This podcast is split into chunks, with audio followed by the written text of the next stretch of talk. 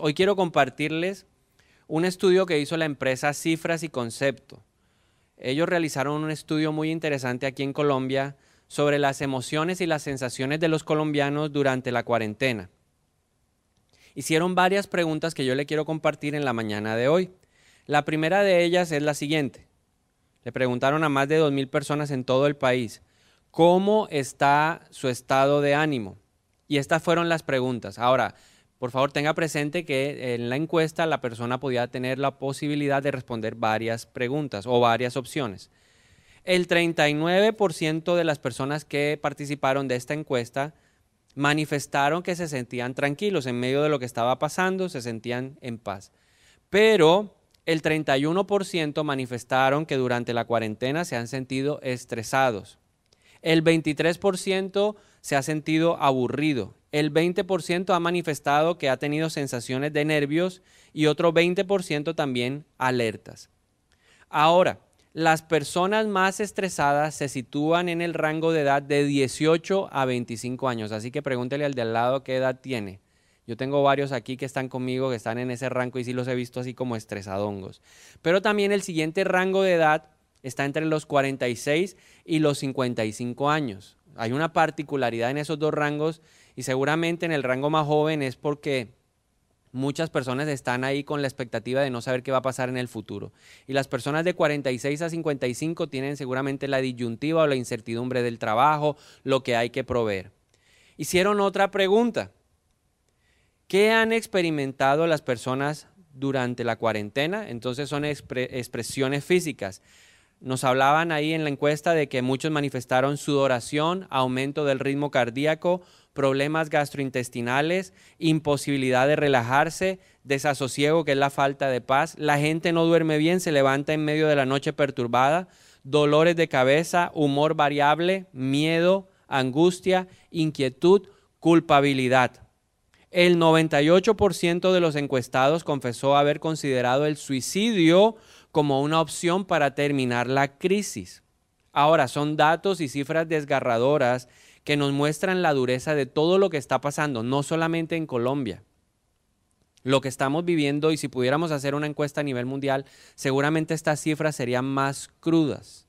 Pero la encuesta no termina ahí. Hay dos preguntas más que le quiero compartir en esta mañana. Por favor, preste atención. ¿Cuál ha sido la respuesta que las personas le han dado a la crisis? Esta es la manera como las personas han enfrentado la crisis durante el tiempo que, hemos tenido. El 69% de la gente que fue encuestada manifestó que ha incrementado las visitas al televisor más de lo normal. O sea, la gente está de una u otra forma desahogando muchas cosas que se producen en esta cuarentena a través de la televisión. 69% de la gente dijo, veo ahora más televisión.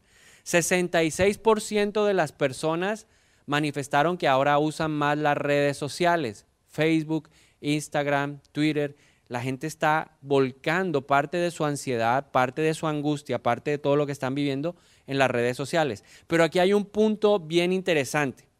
El 51% de las personas manifestó que están orando más de lo habitual. Y eso es una buena noticia. ¿Qué nos está queriendo decir esta encuesta? Que la gente ve a Dios como una opción. Diga conmigo, Dios es mi opción. Otra pregunta que podemos ver en esta encuesta, ¿qué cambiaría a raíz de la pandemia?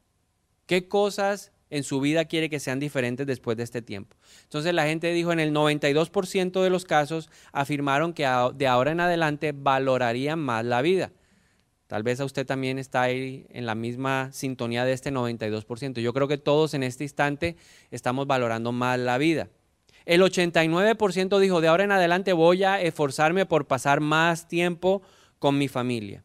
Y aquí viene otro dato interesante. El 84% dijo, de ahora en adelante voy a hacer un esfuerzo para acercarme más a Dios. Ahora, de todo lo que hemos hablado, podemos resaltar algo. La gente está empezando a considerar a Dios como una opción. Lo que antes no era de pronto como una posibilidad válida, ahora la gente lo está considerando como una opción muy valedera. Dios quiere ser parte de nuestra solución. Y eso es algo que yo quiero manifestarle a todas las personas que nos están viendo. Así como hay un interés ahora marcado en donde muchas personas manifiestan su deseo de acercarse a Dios, la Biblia nos dice que Dios también se quiere acercar. Y afortunadamente para nosotros, Dios es fácil de hallar y Dios quiere ser parte de la solución de este problema.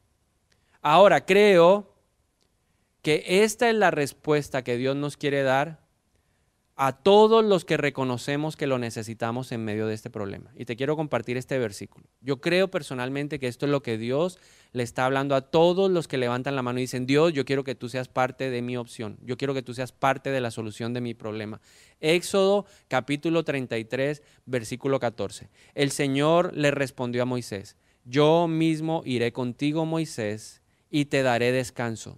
Todo te saldrá bien. Yo quiero que usted ahí en su casa, por favor, lo repita, porque sabemos, conforme a la palabra de Dios, que la fe viene por el oír y el oír por la palabra de Dios. ¿Qué es lo que Dios nos está hablando en este tiempo? ¿Qué es lo que Dios nos quiere decir hoy? Mira, yo mismo iré contigo. Y cambia el nombre de Moisés.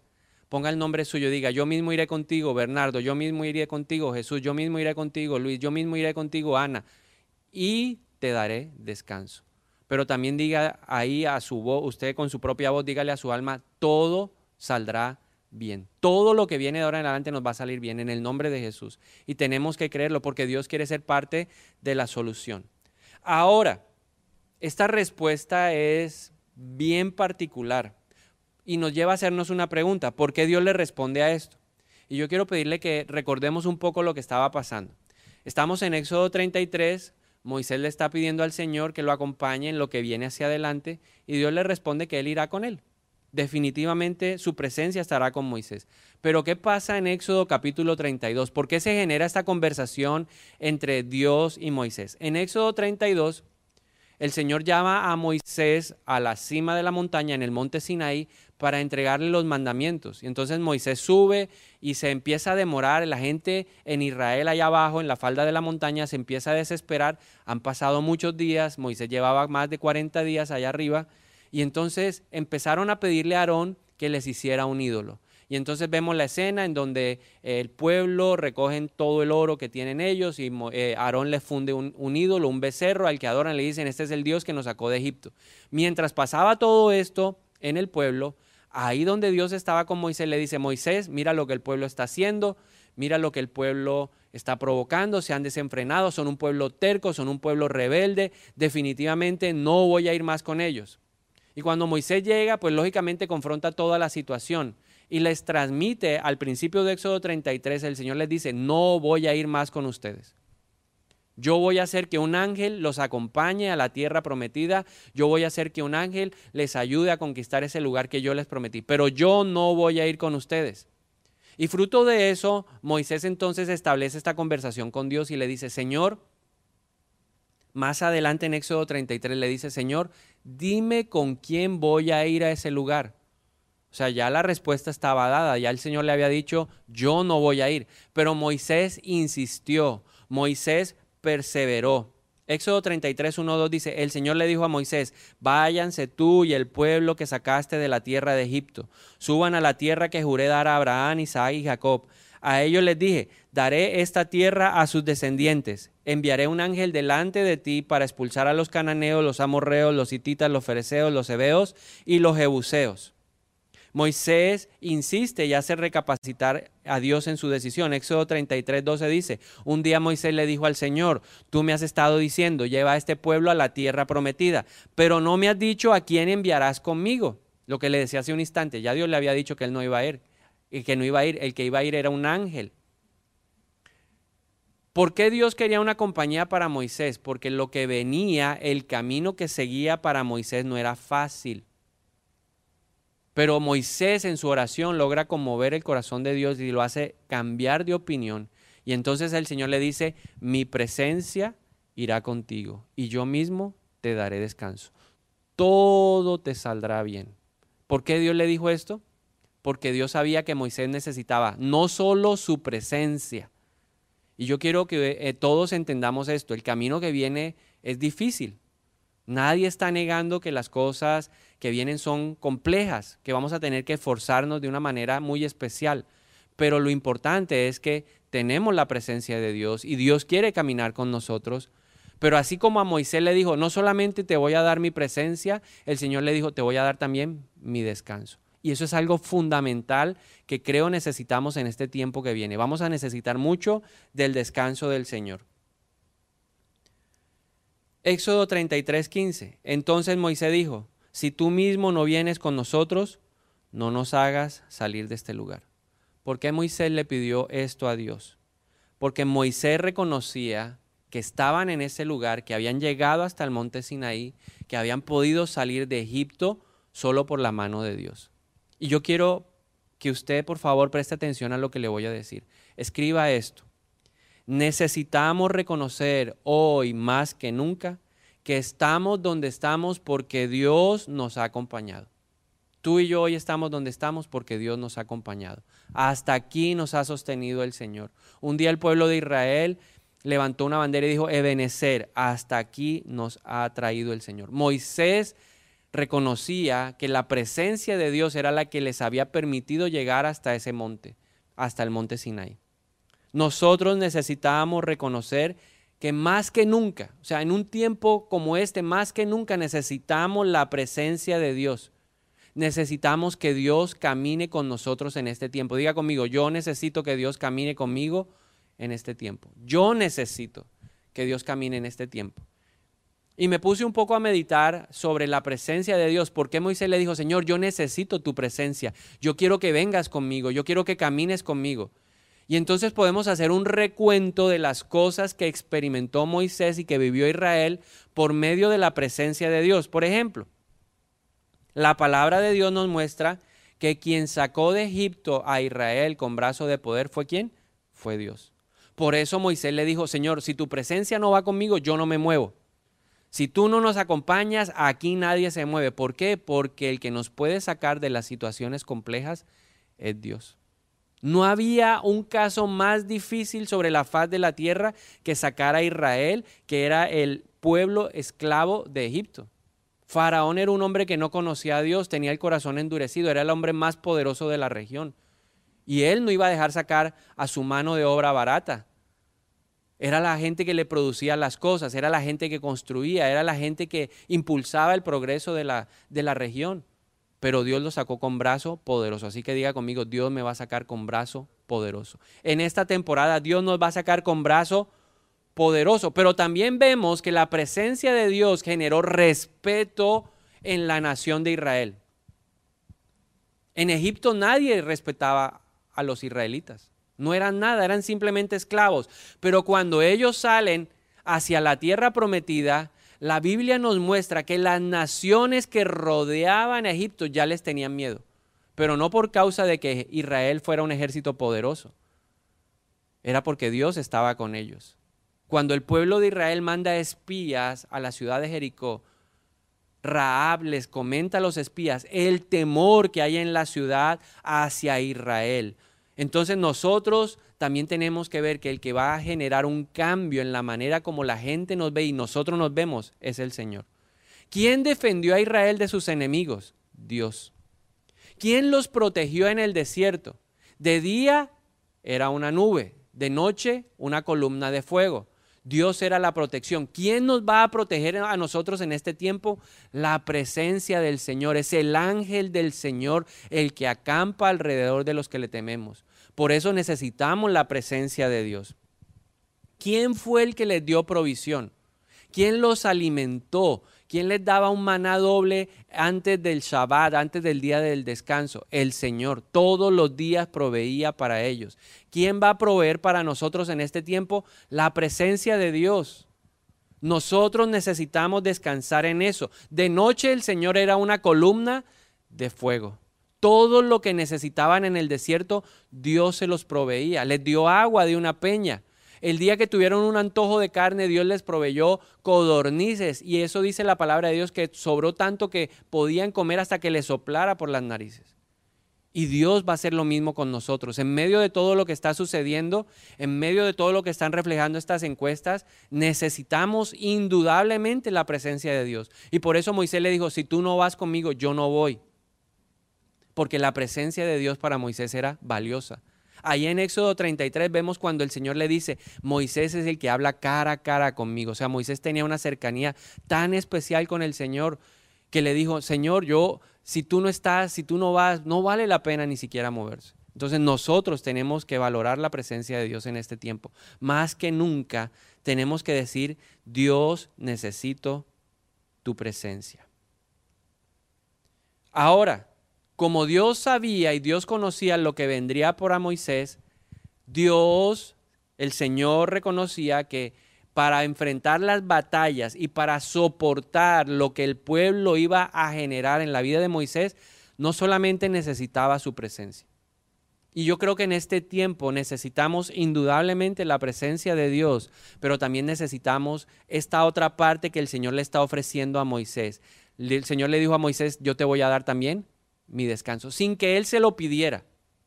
Y tal vez Moisés no había experimentado el descanso porque no había tenido una carga como la que iba a tener que llevar de ahí en adelante. Ahora, algo importante, Dios no se comprometió con Moisés a facilitarle las cosas en el camino, a hacerle las cosas más fáciles, a evitarle los conflictos con los pueblos que se iba a encontrar en el camino. Lo que le prometió es, yo voy a estar a tu lado y cuando las cosas se pongan pesadas, difíciles, yo te voy a dar descanso. Descanso es una palabra muy interesante porque significa deshacer el cansancio. ¿Qué es lo que quiere hacer el Señor en este tiempo? deshacer el cansancio. Otra definición de descanso es pausas que me permiten recuperar las fuerzas. ¿Qué es lo que necesitamos en este tiempo? Indudablemente necesitamos quien nos defienda, quien provea, quien haga, quien nos oriente. Esa es la presencia de Dios. Pero en el camino nos vamos a cansar, o ya muchos están cansados, como muestran las estadísticas. Y necesitamos en ese caso, ¿a quién? A Dios al que deshace la carga al que nos da nuevas fuerzas, al que hace una pausa en nuestra vida y nos recarga, nos reconecta de fuerzas necesarias para continuar. Mateo capítulo 11, versículo 28 al 29. Luego Jesús dijo, vengan a mí todos los que están cansados y llevan cargas pesadas, y yo les daré descanso. Pónganse mi yugo, déjenme enseñarles, porque yo soy humilde y tierno de corazón, y encontrarán descanso. Dígalo ahí en su casa. ¿Para qué? para el alma. ¿Qué nos quiere ofrecer Dios? Descanso para el alma. ¿Qué es lo que más se cansa? En medio de los conflictos, en medio de los problemas, en medio de las necesidades, en medio de todo lo que está pasando, ¿qué es lo que más se cansa? El alma, la mente, las emociones, la voluntad. Entonces nos sentimos cansados, desanimados, nos sentimos apesadumbrados, nos sentimos desasosiegados, como dice aquí, eh, desganados, frustrados, tristes, melancólicos. ¿Por qué? Porque lo que más se cansa es el alma. Diga, lo que más se cansa es el alma. Así que necesitamos que el Señor nos acompañe para que nos dé la victoria, pero también para que aprendamos a, a, recibir su reposo. El reposo del Señor es un regalo. La presencia de Dios es un regalo. El reposo de Dios es un regalo. Son opcionales. Y la palabra de Dios nos muestra que cada uno de nosotros tiene que decidir aceptarlo o no. Está disponible. Dios no ha cambiado, Él es el mismo ayer, hoy y para siempre. Dios no ha cambiado su manera de pensar, Dios no ha cambiado la palabra, la palabra permanece, el cielo y la tierra han pasado y la palabra de Dios ha permanecido. Los que tenemos que tomar la decisión somos quienes? Nosotros. Nosotros hoy tenemos la opción. Hebreos capítulo 4, versículo 1 al 7 dice, todavía sigue vigente la promesa que Dios hizo de entrar en su descanso. Hoy está vigente que esa promesa, diga conmigo, esa promesa está vigente. Por lo tanto, debemos temblar de miedo ante la idea de que alguno de ustedes no llegue a alcanzarlo. Pues esta buena noticia del descanso que Dios ha preparado se nos ha anunciado tanto a ellos como a nosotros, pero a ellos no les sirvió de nada porque no tuvieron la fe de los que escucharon a Dios. Pues solo los que creemos podemos entrar en su descanso. En cuanto a lo demás, Dios dijo, en mi enojo juré, ellos nunca entrarán en mi lugar de descanso. Si bien ese descanso está preparado desde que Él hizo el mundo. Sabemos que está preparado debido al pasaje en las Escrituras que menciona el séptimo día. Cuando llegó el séptimo día, Dios descansó de toda su labor. Pero en el otro pasaje Dios dijo, ellos nunca entrarán en mi lugar de descanso. Así que el descanso de Dios está disponible para que la gente entre.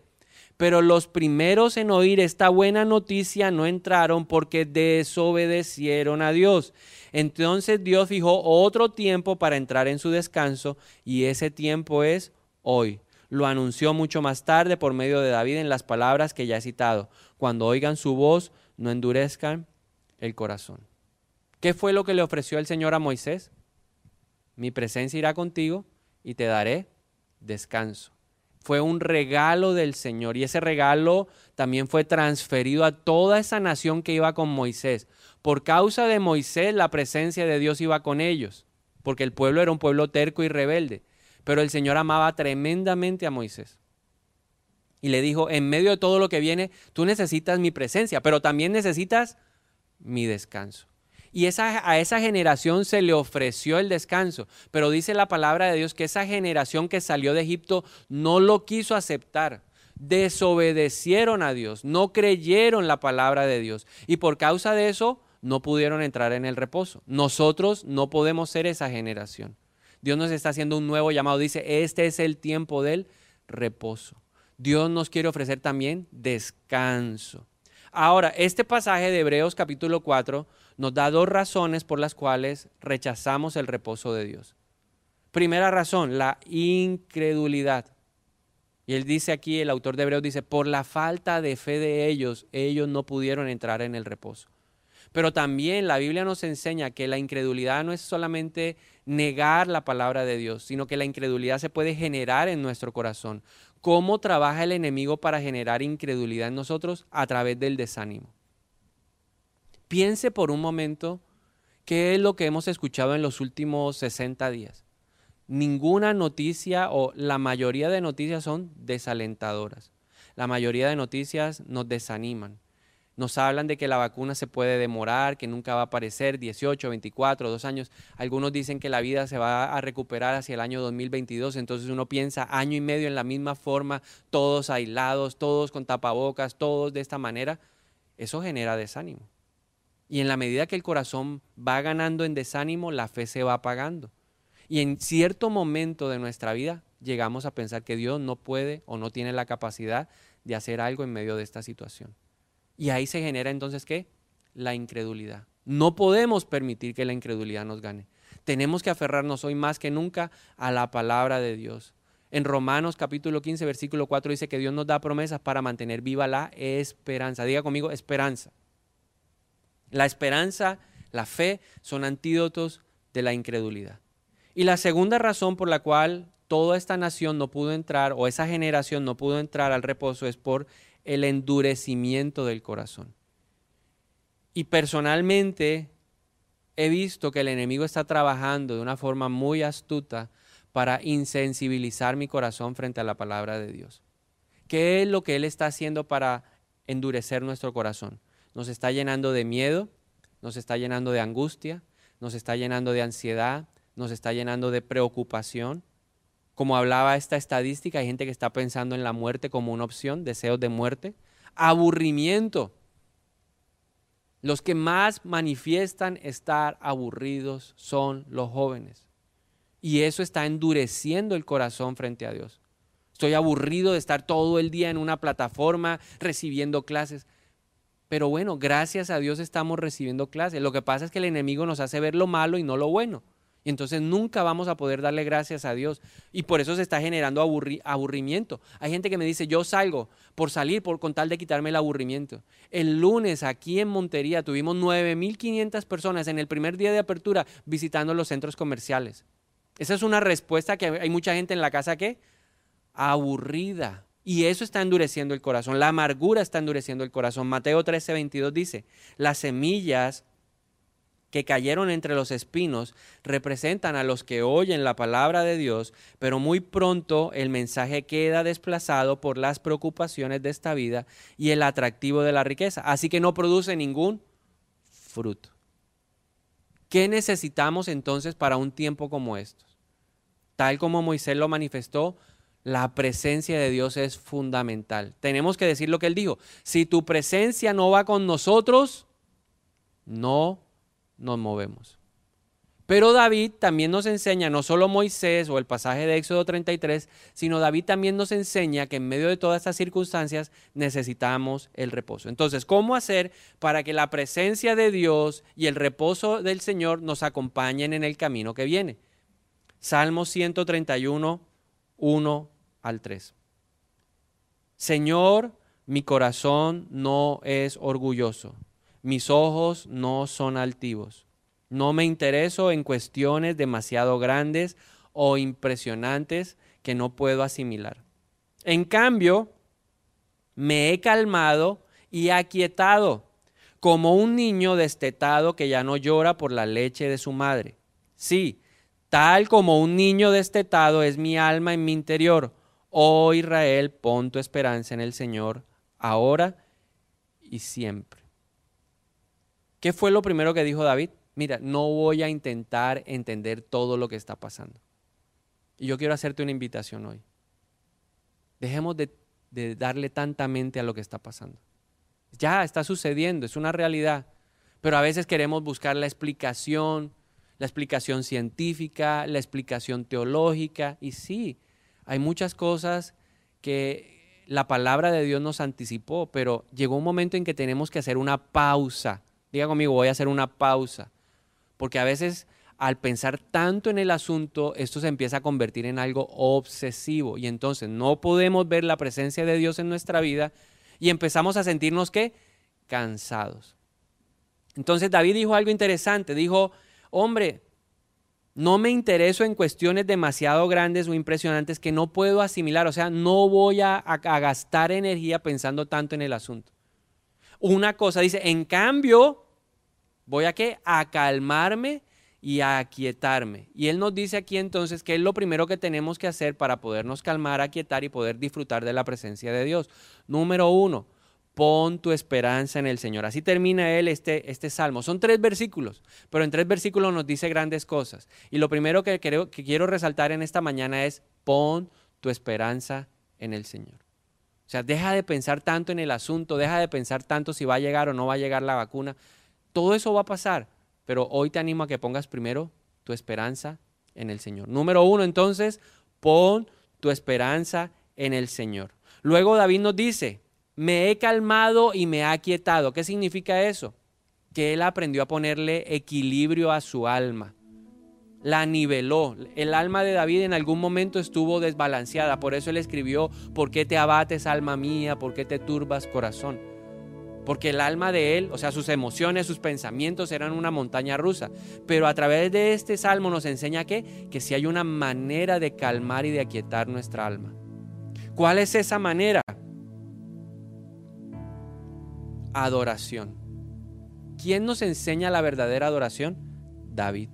Y por eso quiero animarte, cuando tus emociones, tus pensamientos estén desequilibrados, busca adorar al Señor. Hubo un momento difícil en la vida de David. Él cometió un error, se acostó con Betsabé, la embarazó, propició el asesinato del esposo de ella. Y el Señor levantó un juicio en contra de David y en contra de Betsabé e hizo que el bebé que ellos esperaban muriera. Pero mientras pasaba eso, David duró siete días tirado sin pronunciar palabra delante del Señor. Imagínese cómo estaban las emociones de David en ese instante. Pero a través de ese, de ese momento yo creo que él aprendió que la mejor forma de equilibrar, de calmar, de aquietar el alma es a través de la adoración. Entonces quiero animarte que cuando te sientas cansado, trabajado, lleno de ansiedad, adores, simplemente adora, no tienes que hablar. David no habló nada, pero cuando se levantó Dice la palabra de Dios que cuando llegaron los que le servían a darle la mala noticia de que su hijo había muerto, ellos pensaron, si no ha comido durante siete días, ahora sí lo vamos a perder. Pero él notó que algo estaba pasando, se paró y les preguntó, ¿el niño murió? Y ellos le dijeron, sí. Entonces fue, se bañó y se puso de nuevo la ropa del rey. ¿Por qué? Porque en ese tiempo Dios en la adoración le había ayudado a calmar su alma. Y eso es lo que Dios quiere hacer con nosotros hoy también. Y lo tercero que David menciona en este salmo dice, desteta, en cambio, como un niño destetado que ya no llora por la leche de su madre. Sí, y hace un énfasis, tal como un niño destetado es mi alma en mi interior. Entonces hoy te quiero decir, número tres, desteta tu alma. ¿Qué significa eso? Que tenemos que dejar de buscar a Dios por lo que nos puede dar. Un niño de brazos recién nacido que depende de la leche materna, para no busca a la mamá por quien es, busca a la mamá por lo que le puede dar. Y por eso llora y por eso pataletea y hasta que no le den del seno no se calma. Pero Dios no quiere que lo sigamos viendo de esa manera. No sigamos viendo a Dios por lo que nos puede dar. Veamos a Dios por quien es Él. David aprendió a ver a Dios por quien Él era. Y cuando vemos quién es Dios, esa manifestación de Dios va a traer descanso, reposo a nuestra alma. De esa manera, pon tu esperanza en Dios, equilibra tu alma y desteta tu alma. De esa manera vamos a garantizar que la presencia de Dios sea evidente en nuestra vida y que nosotros también podamos disfrutar del reposo de Dios. Este es un tiempo en donde nos vamos a cansar y seguramente en alguna mañana vamos a decir, no podemos más, pero ese día el Señor se va a manifestar en nuestra vida y nos va a decir, yo voy a deshacer tu carga, yo quiero liberarte, vengan a mí los cargados, vengan a mí los trabajados y yo les daré descanso. Isaías capítulo 40 versículo 29 al 31. Quiero que lo tomes como una promesa de parte de Dios para ti, para tu vida y tu familia. La Biblia dice que Dios da fuerzas al cansado y le aumenta el poder al que no tiene vigor. Aún los muchachos se fatigan y se cansan, los jóvenes tropiezan y caen, pero los que esperan en el Señor renovarán sus fuerzas, levantarán las alas como águilas, correrán y no se cansarán, caminarán y no se fatigarán. Así que quiero animarte a que hoy valores la presencia de Dios, pero también te invito a que aceptes el regalo del reposo del Señor. Así que quiero animarte ahí en tu casa a que te dispongas, vamos a orar un momento y vamos a adorar al Señor hoy para que nuestras fuerzas sean renovadas en el nombre de Jesús. Padre, y hoy te damos gracias porque no solamente nos estás ofreciendo tu presencia, también nos estás diciendo, te daré descanso. Yo creo hoy en el nombre de Jesús que tu presencia irá con nosotros y nos dará descanso. Gracias Señor. Gracias porque aunque hemos sido tercos, aunque hemos sido rebeldes, aunque hemos sido a veces el pueblo de dura serviz, hoy nos das una oportunidad más. Gracias porque a través de nuestra oración tú también cambias de parecer y nos dices, yo mismo iré con ustedes. No queremos ir, Señor, y no queremos avanzar en este tiempo si tu presencia no va con nosotros. Valoramos tu presencia, apreciamos, Señor, que eres tú el que nos puede sacar de Egipto, eres tú el que nos puede sacar con brazo de poder, eres tú el que nos puede defender de nuestros enemigos. Hoy por eso te decimos, Señor, ven con nosotros. ¿Quién nos va a proteger en el desierto? ¿Quién va a imponer temor a nuestros adversarios en medio de ese lugar? ¿Quién sino tú, Señor? ¿Quién nos puede dar provisión? ¿Quién nos puede orientar en el nombre de Jesús? Por eso te decimos, ven con nosotros. En este tiempo de dificultad, en este tiempo de aflicción te necesitamos, porque el único que ha vencido al mundo es Cristo Jesús. Por eso hoy te pedimos de manera especial que nos acompañes. Pero también queremos decirte, Señor, que aceptamos tu compañía y tu reposo. Tú has visto y has caminado el futuro nuestro, Señor. Y nos haces entender en esta mañana que sí, el camino que viene es exigente y que tal vez y seguramente ya nos cansamos o nos cansaremos. Pero si te tenemos a ti, tú desharás la carga y nos darás nuevas fuerzas. Hoy te pedimos perdón en el nombre de Jesús porque hemos aceptado la incredulidad en nuestro corazón. Porque hemos concebido en nuestra mente y en nuestro corazón de alguna manera que tú eres incapaz de resolver esta situación. Cuando ponemos la confianza en las personas, o cuando ponemos la confianza en las situaciones, estamos diciendo que tú no eres capaz. Perdónanos por aceptar el desánimo en nuestra vida. Perdóname porque hemos aceptado estas palabras de desaliento en nuestros corazones. Porque, Señor, no hemos filtrado lo que hemos escuchado y hemos aceptado tantas cosas, tantas noticias, que hoy nuestro estado de ánimo está muerto. Y por eso hoy te pedimos perdón por aceptar y albergar la incredulidad. Por aceptar el que el miedo, que la angustia, que la preocupación, que la ansiedad del momento desplacen la verdad de tu palabra. Hoy nos humillamos y te pedimos perdón en el nombre de Jesús. Y en la autoridad de tu Hijo amado, hoy reprendemos esta incredulidad. Hoy en la autoridad de Jesús reprendemos la tristeza, la melancolía, el desánimo, la angustia, la preocupación, la ansiedad que están desplazando tu palabra en mi corazón, en el nombre poderoso de Jesús. Hoy decido, como hizo David, poner mi esperanza en ti. Hoy vuelvo a decir, Señor, confío en ti y lo animo a que usted ahí abra su boca y le diga, Señor, Tú eres digno de mi confianza. Pase lo que pase, yo sé que a los que te amamos, todo ayuda bien. Yo tengo mi esperanza, mi confianza está puesta en ti. Y hoy decido destetar mi alma. Decido apreciarte por quien eres tú, no por lo que tú me puedes dar, Señor. Pero también voy a darle equilibrio a mi alma. Y lo voy a animar a que usted ahí en su casa levante sus manos y empiece a adorar con nosotros desde acá Vamos a, permitir que el Espíritu Santo a través de la adoración ponga ese nivel que necesitamos hoy para enfrentar lo que viene. Hoy en el nombre de Jesús, hoy entregamos la carga. Escucha lo que el Señor te dice hoy. Ven, trae la carga. Hay mucha gente cargada, aceptando pensamientos que claramente no son de Dios. Suelta ese aburrimiento. Dile, Señor, yo hoy te entrego el aburrimiento que ha traído el encierro. Te entrego el miedo que ha traído esta situación. El miedo al mañana, el miedo al futuro, el miedo al no poder cumplir mis compromisos, el miedo a no tener, el miedo a la escasez, el miedo a la enfermedad. Yo lo entrego hoy en el nombre de Jesús. La tristeza la entrego el pensar qué va a pasar conmigo mañana, el trabajo, la provisión, el colegio de los hijos, todo lo que está trayendo esta temporada y que está poniendo carga en nosotros, te lo entregamos hoy en el nombre de Jesús. Vengan a mí los cargados y los trabajados y yo les daré descanso. ¿Qué tal si tú ahí con tu mano en alto le dices, Señor, yo quiero tu presencia, pero también en esta mañana yo quiero descanso.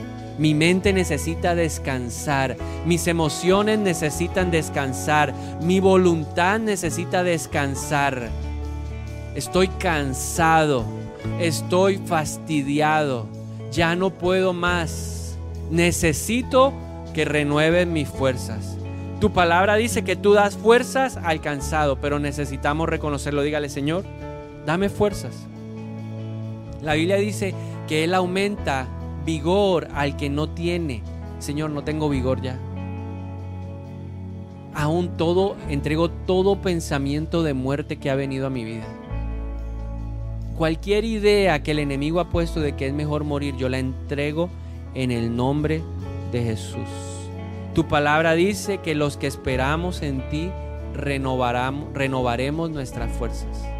Y yo solamente levanto mis manos en esta mañana y levante sus manos ahí, en su casa, y permita que el Espíritu Santo le, le renueve las fuerzas. Entregue, entregue la carga. Él quiere darle descanso al alma hoy. Dígale, Señor, aquí te entrego esta carga. Y suelto, suelte, suelte, suelte, suelte. La batalla no es mía, es del Señor. Suelte, suelte. Entregue hoy en el nombre de Jesús. Permita que el Señor hoy lo levante y dígale, levántame como el águila. Levántame, Señor.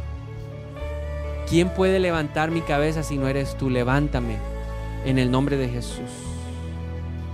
infúndeme aliento. Tu vara y tu callado me infunden aliento. Sopla, sopla, Espíritu de Dios. Ahora mismo, en el nombre de Jesús, ahí en cada casa, en cada hogar, sopla, sopla aliento, sopla aliento, aliento. Adán era un cuerpo, Adán no tenía vida, pero lo tomaste en tus manos y soplaste sobre él aliento de vida. Sopla hoy en nuestra nariz también aliento de vida y perciba hoy el aliento de vida de Dios soplando sobre su nariz ahora. En el nombre de Jesús y nosotros inhalamos, respire profundo e inhale aliento de vida. Que cuando exhale salga todo lo que es muerte, todo lo que es destrucción, todo lo que es derrota, todo lo que es negativismo, pesimismo, sáquelo. Respire profundo ahora.